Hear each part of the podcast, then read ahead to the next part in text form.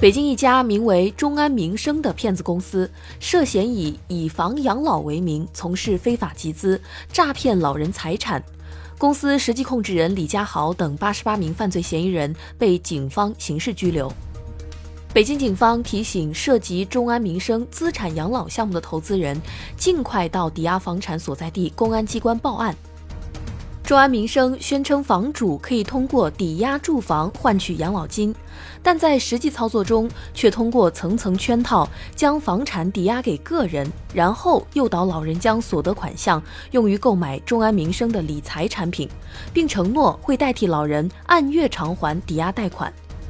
在空手套白狼拿到了房产抵押款后，中安民生违背承诺，停止支付理财产品分红及偿还贷款，导致不少老人不仅背上了一身债务，还面临失去房子的危险。界面财经大事件，了解全球财经要闻，欢迎下载界面新闻 App，在音频频道收听更多精彩内容。